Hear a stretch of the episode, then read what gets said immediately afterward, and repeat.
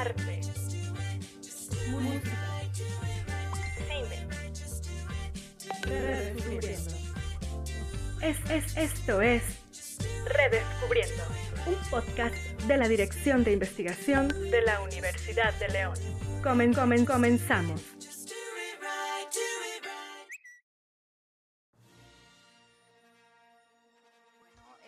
Buenas tardes, noches, días o madrugadas. dependiendo en qué horario nos estén escuchando. Y bueno, yo soy Fernanda Gasca, me acompaña como siempre. Fernando Zamora, es un gusto, ¿qué tal? Este es el que ya noveno, Eh, Sería el noveno, noveno episodio de, de su podcast universitario favorito, Redescubriendo. Y nos acompañan dos personas muy importantes, expertos en el tema, Ajá, que ya vieron el título. Que son el doctor Martínez. Robert Robert Martínez, y el maestro Napoleón Martín del del Campo. Y bueno, el tema, redobles por favor. Así es. Sí, ya, no, puedo- ya, ya no puedo usar las fanfarrias Sí, de Fox. sí. Ya no. Sí. Bueno, antes que nada, Ajá. nos eh, gustaría que nos contaran un poquito acerca de ustedes, este, que se presentaran con nuestro público. ¿Quién gusta empezar? Piedra, papel o es un tijera. que tú quieres empezar. Ok, entonces empiezo yo. bueno, mi nombre es Robert Martínez, eh, soy psicólogo. Eh, mi formación es en psicología educativa, la maestría la hice en terapia familiar y el doctorado lo hice en pedagogía. Y actualmente me dedico a la docencia en psicología en licenciatura y en terapia familiar a nivel de maestría. Ok, gracias. Perfecto. Muchas gracias. Yo soy Napo Martín del Campo, soy diseñador gráfico. Tengo igual la maestría en enseñanza y tengo una maestría también en, en retórica de diseño gráfico, lo cual pues igual este, me dedico a la publicidad y al diseño de personajes. Entonces pues es todo lo que puedo decir. Muchas Perfecto. gracias. Muchísimas gracias. Y bueno, relacionando ya el tema que estamos, que estamos por hablar y también relacionando lo que nos acaban de mencionar acerca de, eh, bueno, lo que desempeñan en el día a día, eh, ¿por qué Star Wars? Eh, ustedes, ¿por qué, eh, bueno, al momento de conocer de Star Wars, ustedes utilizan la saga de Star Wars, eh, los datos, eh, digamos que la experiencia de Star Wars para sus... Referencias. Ajá, las así, referencias. en sus clases, en su día a día. Yo, yo te voy a decir que algo de lo que me da mucha vergüenza es que la tesis de licenciatura la hice sobre Star Wars. Este, y digo, y digo Sí, sí. porque la verdad no me gusta. No me gusta cómo quedó, pero ya me queda titularme. Este, Eh, ¿Eras tú el que le iba a hacer sobre las naves y las formas de las naves? ¿O ese fue... era sobre el diseño, nada más que, pues bueno, ya sabes, este, te dicen cómo quieren que escribas el libro y pues tú necesitas un título para cobrar más. ¿eh? Ujú. Sí, pero si fuiste tú, ¿no? El que iba a hacerlo sobre diseño de Sí, las naves, ¿no? Sí, exacto. recuerdo. Sí, sí, sí. Bueno, eh, en, en mi caso, cuando enseño una modalidad de terapia que se llama terapia narrativa, como lo dice su nombre, es básicamente muy, muy en corto, que todos los días estamos contando una historia, estamos viviendo un guion, y que cuando ese guion te vive a ti, pues acabas diciendo, a ver, ¿qué estoy haciendo en esta vida? ¿no? Y lo que se trata es de que, pues, tú seas quien escribe el guion. Y entonces utilizamos en, en este enfoque muchas metáforas, muchas alegorías, y a mí me ha servido mucho pues, la fuente original de la que sale Star Wars, que es el viaje del héroe, del mitólogo Joseph Campbell. Sí, sí. Y, eh, y estas figuras arquetípicas y todo me sirven cuando estoy trabajando este tipo de, de, de terapia. Aunque también, bueno, pues las referencias en clase, pues no- nunca faltan. ¿no? Ya quienes nos conocen saben que es cafeína y Star Wars. y y, y midiclorianos son nuestras combinaciones favoritas.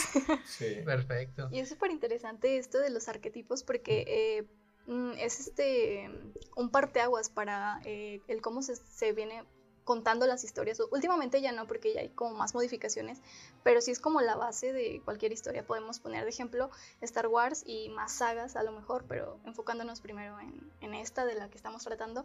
Pero sí es este como mm, interesante el hecho de que salga de, de una película, ¿no? Sí, sí, lo que pasa es que la, bueno, yo creo que eso fue algo que acabó influyendo a, muchas personas en nuestra generación. Sí, pues tenemos que como siete años cuando salió sí, Star Wars. Yo tenía cinco, exactamente. Este, gracias a mi abuelo la vi cuatro veces el día que me llevó a verla al cine. mi madre todavía tiene tics cuando recuerda Star Wars de todas las veces. De otra vez, otra vez. y para mí fue una gran influencia para dedicarme al diseño y al diseño de, personajes. Y dentro de la cuestión de la publicidad, esta parte de crear historias, de hacer narrativa, definitivamente el viaje del héroe nos ha funcionado muy bien para poder lograr eh, generar campañas y también para utilizar arquetipos en el sentido de cómo vamos a llegar a la gente, ¿no? Con algún producto o con algún mensaje y sobre todo, pues, cuando me ha tocado diseñar personajes para cómics eh, publicitarios, pues definitivamente tú tienes que hacer un, perfil psicológico. Y eso es lo que, lo que, está muy interesante porque, eh, como tú mencionas, tantas sagas, antes de Star Wars, pues George Lucas tuvo muchas referencias, ¿no? A lo que platicamos hace rato, El Señor de los Anillos, Dune, Dune Flash Gordon, etc. Digamos que él hace su propia mezcla y él hace su propia space opera, ¿verdad? Basándose en, el libro de, Joseph Campbell. Eh, y aquí lo que, lo que hace es que crea un nuevo lenguaje para cine y un nuevo lenguaje para la mercadotecnia, que incluso la ciencia, si, lo queremos ver así, eh, evoluciona en la cuestión cinematográfica porque tienen que diseñar hasta cámaras, ¿no? La, la cámara Dijkstra que, está hecha para filmar el, ataque a la estrella de la muerte. Eh, generar eh, efectos especiales que no existían, eh, meterle toda la lana de su billetera y agarrar chavos estudiantes de diseño industrial, de diseño gráfico y que habían trabajado en, algunos pues comerciales. De ahí, salió Pixar. Exacto. Oh. Exacto. Exacto. Eh, las eh, primeras generaciones, pues eran chavos, aprendices, recién egresados y pues Lasseter, ¿no? Es, pues era de los originales de LucasArts y luego son Pixar, ¿no? Y hasta la fecha tengo entendido que tienen así relación estrecha. Sí. O sea, antes de Star Wars no había, o sea, sí había pues películas de ciencia ficción, no eran muy populares en ese momento, a mediados de los 70s, pero el, el asunto es que Lucas tiene muy claro hacia dónde quiere ir. Mucha gente, incluyendo a Lucas, hablaba sobre el chiripazo que fue Star Wars. Yo no creo que haya sido así, porque el tipo es un genio, porque aparte evoluciona la mercadotecnia. Antes de Star Wars no existían juguetes para películas. figuras de acción, ¿qué pasó? Ah, y es que existe, y es que existe el término figura de acción porque en ese momento existen muñecos y monitos y monitos para niños y muñecas para niñas. ¿sí? Entonces el asunto es crear un término publicitario que abarque los dos, eh, los dos géneros, porque el problema al que se enfrentaban cuando sale la princesa Lea, la figura de la princesa Lea, pues es una muñeca. ¿sí? Entonces, al llamarle figura de acción, deja de ser una muñeca.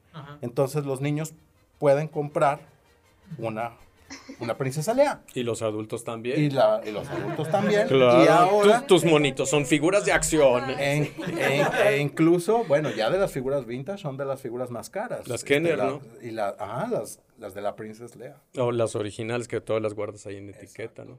Incluso esto que comenta Napo, este, también otra cosa de la que abreva George Lucas, cuando hablamos de, por ejemplo, las bellas artes, la literatura, él y Coppola trabajaron juntos en la película esta de Apocalipsis ahora.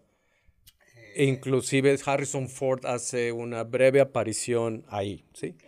Y Coppola, este, al hacer Apocalipsis ahora, que además es una denuncia a la guerra de Vietnam, y esta misma denuncia la vamos a encontrar en Star Wars, en El Retorno del Jedi. Los Ewoks son las aldeas de en Vietnam, La selva.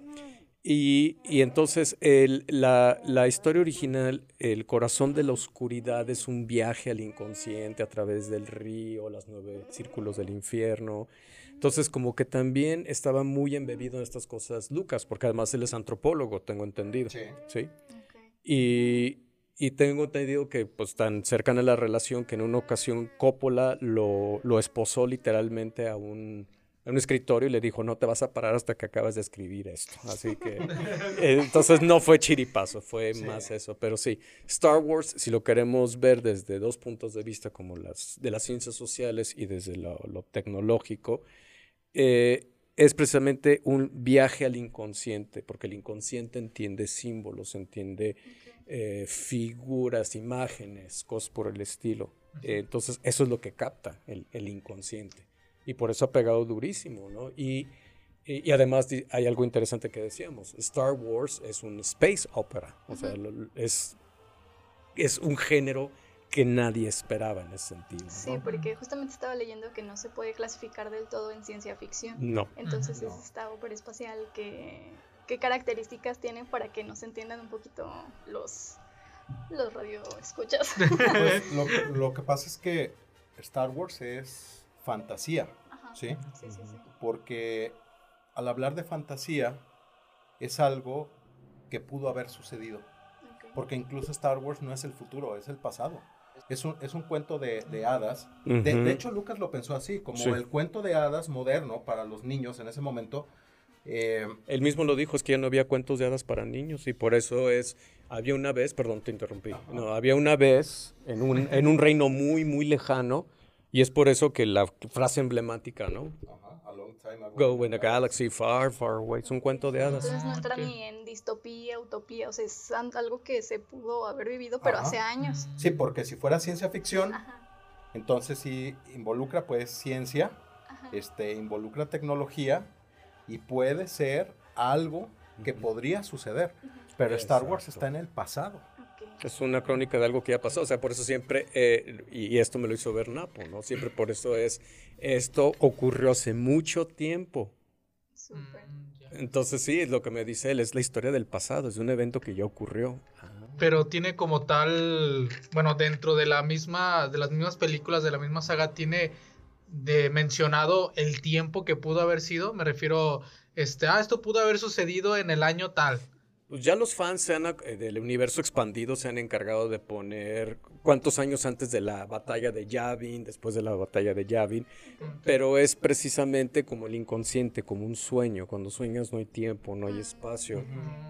Sí, o sea, no podemos decir al tiempo, digamos, real de la Tierra, eh, esto sucedió hace tantos miles de años. No, o sea, no, no sabemos. Y, es, y, es, y, lo que hemos comentado como los cuentos de hadas, ¿no?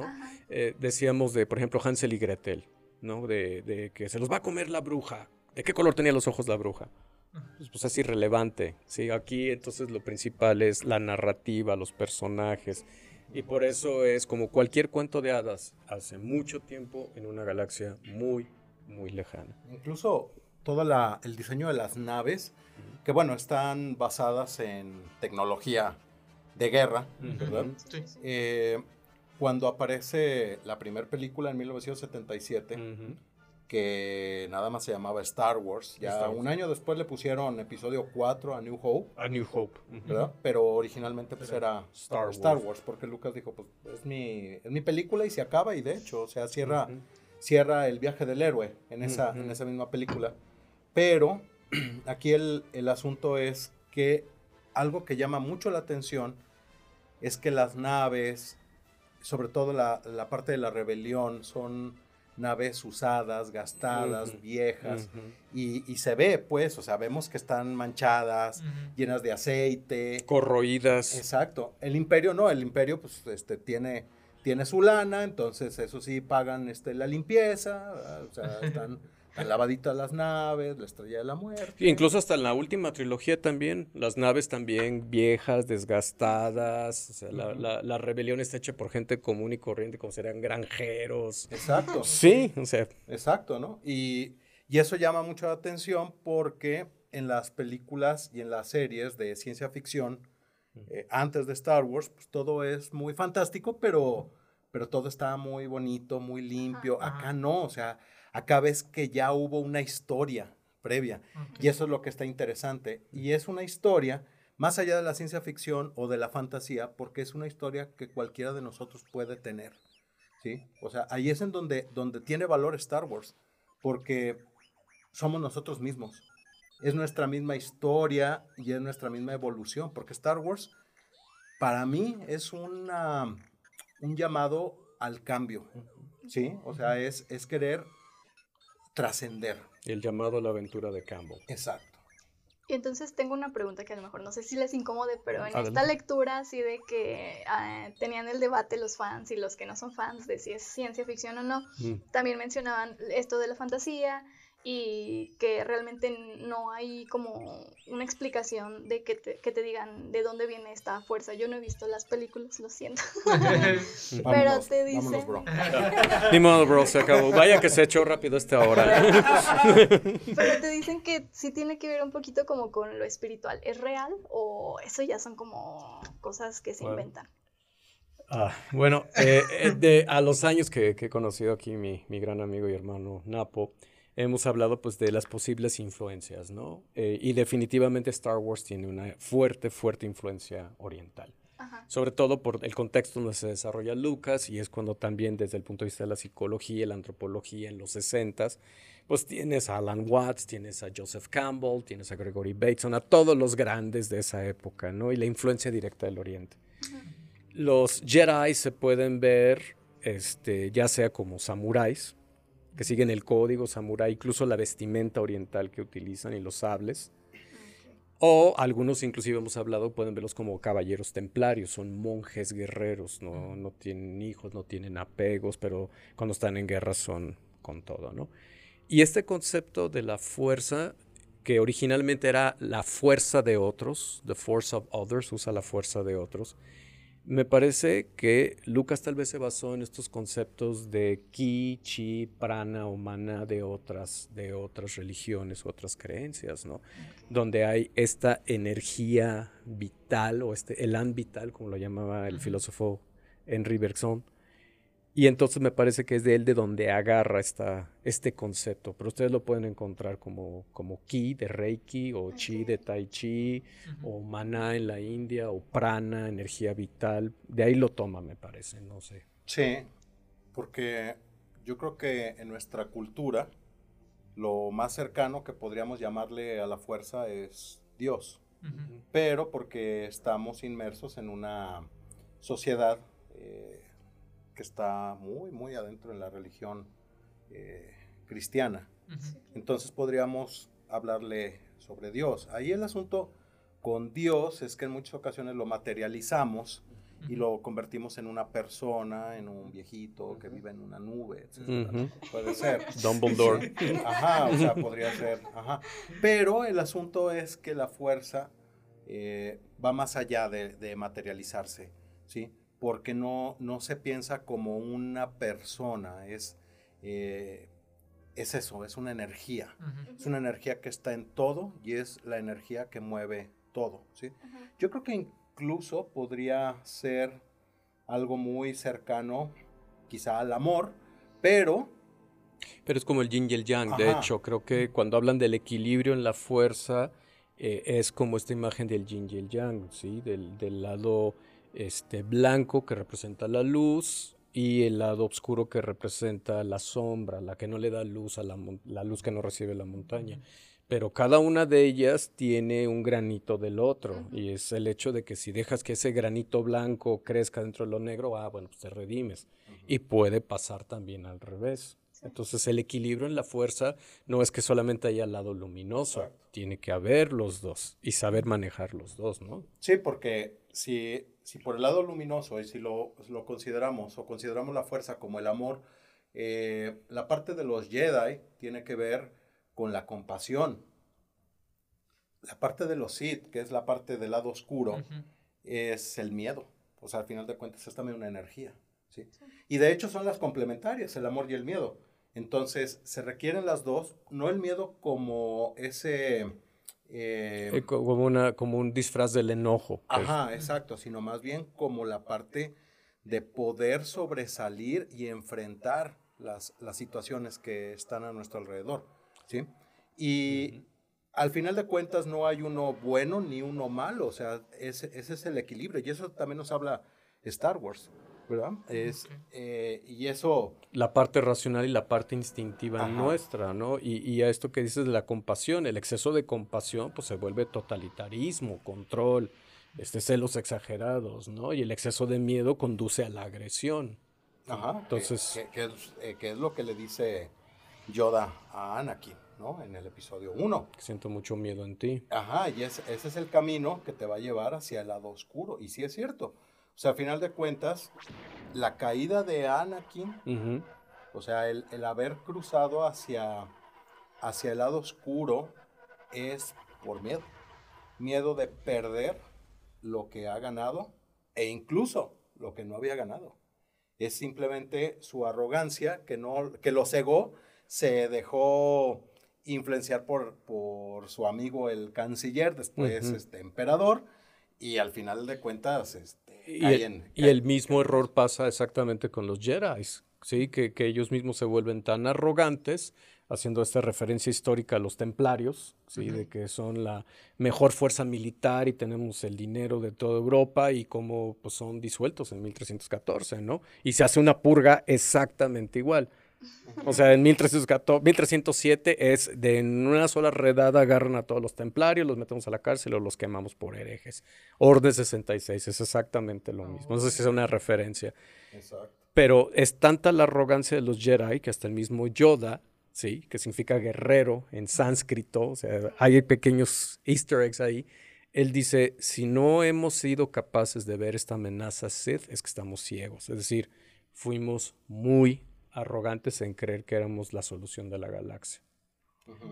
O sea, desde el punto de vista de, esto es, como, es filosofía, es psicología. Eh, ciertamente no se puede caracterizar, es un género aparte, es un space opera, sí, porque como bien dijo Napo, de, de, este autor Michael Drought, decía, sí, es lo que pudo haber pasado es fantasía. Dice, a lo mejor hubo un señor oscuro que nos quiso este, esclavizar y unos otacos nos salvaron aventando el anillo en el monte destino, ¿no? Eso es fantasía. Ciencia ficción es lo que podría pasar. A lo mejor ahorita estamos enchufados a una máquina y todo, y todo es una simulación. Eso es ciencia ficción. De hecho, es algo que también eh, queríamos preguntar porque nos interesaba. Eh, yo he visto algunas, eh, algunos proyectos, por así decirlo, que son muy similares a productos o a elementos, vaya, directamente de Star Wars, como por ejemplo había un sujeto o un grupo que estaba creando una espada láser, pero era con plasma. Con plasma. Eh, ¿qué elementos pudieran ser reales de Star Wars? O sea, que si no son en este momento reales o no existen, pero ¿qué pudiera existir más adelante? Bueno, si tú ves la primera película de 1977, te presenta, a lo mejor, a lo mejor tú porque eres muy joven no, no te das cuenta. Ya me vas a deprimir. Pero, pero ¿qué fue lo que, o sea, qué es, ¿qué es algo que nos llama la atención a los niños en ese momento cuando lo vemos e incluso pues también a los adultos? Tiene que haber un impacto de algo que no, que no existía. Y tú ves un holograma. Y tú ves a la princesa Lea que le, que le mete los planos de, la Estrella de la Muerte, Artuito, por medio de un, de un, disco compacto. Un disco compacto. Eh, y graba un, un, un mensaje que después es eh, mostrado a manera de holograma. Esto que dice Napo, incluso, si estoy en lo correcto, la misión Voyager apareció por los 70s, ¿no?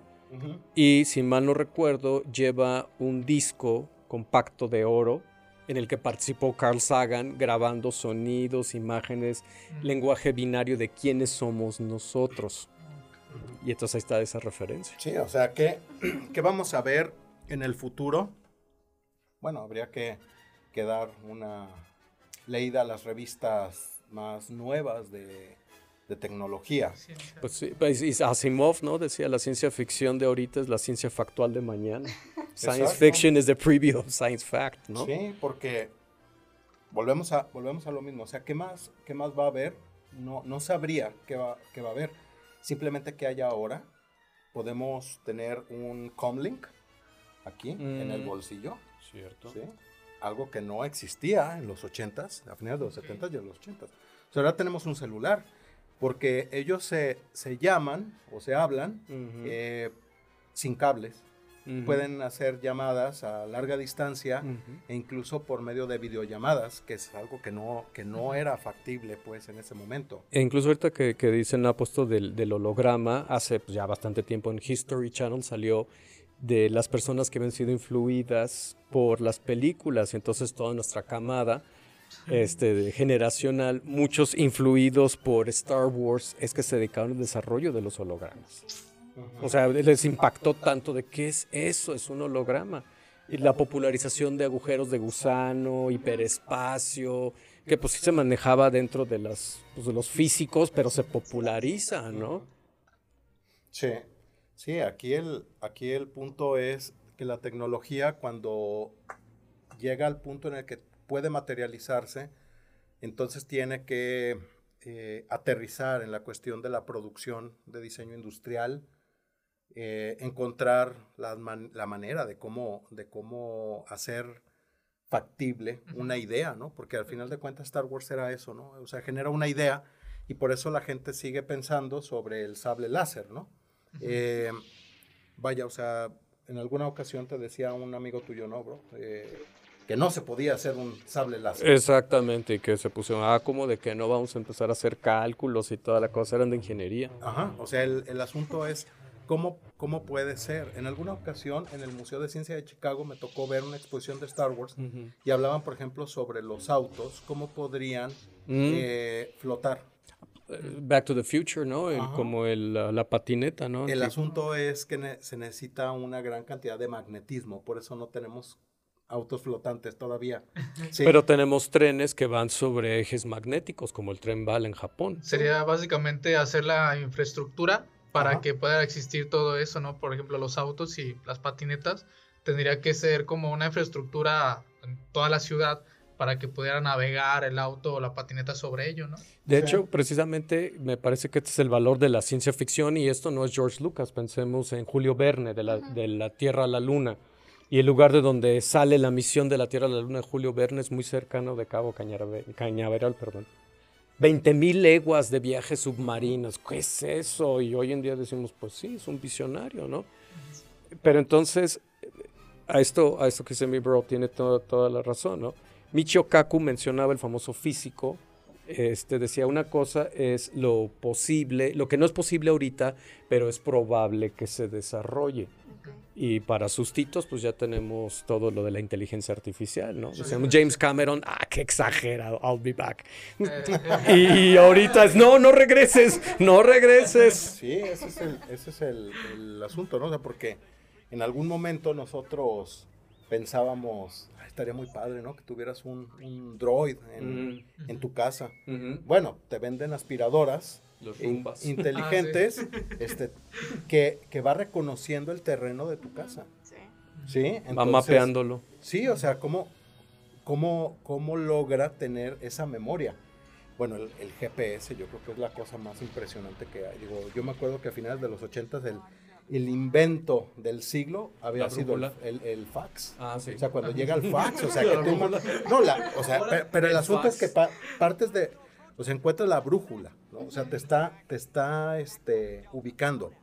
El fax, tú puedes enviar una carta al otro lado del mundo por un teléfono, eh, de manera física, ¿no? Bueno, la internet, pues ya este, decía un, un alumno que él creía que eso era la, la antimateria, ¿no? La, la internet. Pero, pero el GPS, o sea, ¿cómo, ¿cómo logras entender que todo el mundo, o sea, el mapa del mundo lo traes en tu teléfono? ¿sí? Eh, O sea, eso por supuesto para nuestra generación, cuando nosotros hacemos una pausa, es ciencia ficción. O sea, no, no, no, no puedes creerlo. A lo mejor nuestros hijos nacieron con esto y no lo ven más allá. Es a lo mejor Pues como... son, nativos digitales, además. Ajá, es como para nosotros quizá el, la televisión a color. El Atari. Ajá, la, la- el control remoto. nos toca muy, muy, muy pequeños. Pero el teléfono celular y toda la serie de aplicaciones, bueno. De hecho. Es más allá de que sea entretenimiento, ya vieron, y escuchamos que Star Wars tiene, o sea, con, lo componen muchas cosas, tanto científicas, sociales, Ujú. espirituales, eso está muy interesante, bueno, De hecho, sí. como que no, ah, de inicio como que ni te queda claro, pero ya cuando lo, lo profundizas es como... Ujú. Sí, porque uno puede ver, por ejemplo, las vestimentas, que utilizan espadas, que hay diferentes, este, digamos, pueblos, hay diferentes razas, y tú pues no lo contemplas, lo ves y dices, ah, mira, este, está eh, Chubaca, y Ujú. ah, un hombre, una persona peluda, y ya, ¿no? O sea, ¿Qué hace Simplemente- Ah. Ahí, no? Entonces, es muy interesante como lo mencionaba, ¿no? El paracosmos, como las reglas dentro de Star Wars, qué puede existir, qué no puede existir, si existe algo, eh, por ejemplo, lo de los para para los 12 para ¿no? A los 12 parsecs. A los Parsecs. parsecs. Por ejemplo, en es este caso- Distancia, no velocidad. En este caso sería como algo que sí existe dentro de Star Wars, que bueno, en nuestra realidad no, no debería ser así, pero es permitido dentro de Star Wars. Entonces, toda esta mezcla de elementos es mu- muy, interesante, la verdad. Yo les aseguro, nunca he visto nada de Star Wars, pero sí es, es, digamos, muy enriquecedor porque existe, bueno, la fuerza, que lo podemos comparar a nuestra realidad con muchos elementos y que es algo que rige dentro de- del universo de Star Wars. Y bien lo mencionan, como es un cuento de hadas, es algo que tiene su propia historia, su propia línea histórica, al igual que nuestra realidad. Nuestra realidad van a existir eh, diferentes sucesos históricos y en Star Wars también lo puede ser. Entonces, como dicen, posiblemente nunca acabe, posiblemente acabe, quién sabe. Pero pues... Pues vean Harry Potter, ¿no? Cómo seguimos Ah, de hecho, sí. Porque la historia nos está hablando a la cara, es nuestro inconsciente mismo. Entonces, por eso vamos a tener Harry Potter para ratos, Star Wars, Dune, Señor de los Anillos. Yo, yo recomendaría para los que nunca han visto Star Wars, eh, quizá a lo mejor, o sea, las nueve películas, o sea, el de los nueve episodios, y verlos de manera cronológica como salieron en el cine, yo creo que eso es lo mejor, ¿no? O sea, ver Ok. 4, 5 y 6, luego 1, 2, Sí, 3 pues. y luego 7, 8 y 9. Ok. Y ya con eso, o sea, lo, lo que pasa es, lo que pasa es que si los ves de 1, 2, 3, se te van a arruinar algunas sorpresas. Sí, Ah, entonces es mejor verlos como salieron en, en el cine. Ya si, si te gusta y te engancha, pues ya te echas Rogue One, Han Solo y le sigues a todas las series y Ajá. etcétera. Andor, Sí. Digo, porque es, es interminable, o sea, entre libros, cómics, Oh, videojuegos, Y el universo expandido original, que no lo, no lo he incluido totalmente en esto. yo no que otro tipo que compra figuras de acción, Eh, eh. ¿verdad? Eh, güey, güey, y cómics, libros, La, playera. la playera. Me la puse especialmente para... De hecho, no, hubiéramos grabado imagen para que lo vieran No todos. le hace que vean la foto. Ah, la es cierto, es cierto. Perfecto. Pues entonces en este momento eh, damos por terminado esta plática. Les agradecemos mucho Robert y Napo, porque sí es, digamos que Star Wars puede dar para mucho más en esta plática, pero bueno, en este momento nos quedamos con la información que nos han dado. Agradecemos mucho su partic- participación. Ay, hasta me trabé. y pues, Fernanda, muchas Sí, gracias. muchas gracias por su tiempo, por su conocimiento. Y pues nada, Pues hasta nada. aquí se acaba. Aquí quedamos y, muchísimas fuerza gracias. Exactamente. Le ponemos ahí unos créditos. Muchísimas gracias eh, por escucharnos. Muchísimas gracias a todos y pues nos despedimos. Mi nombre es Fernando Zamores Yo soy Fernanda Gasca. Y nos oímos a la siguiente. Adiós.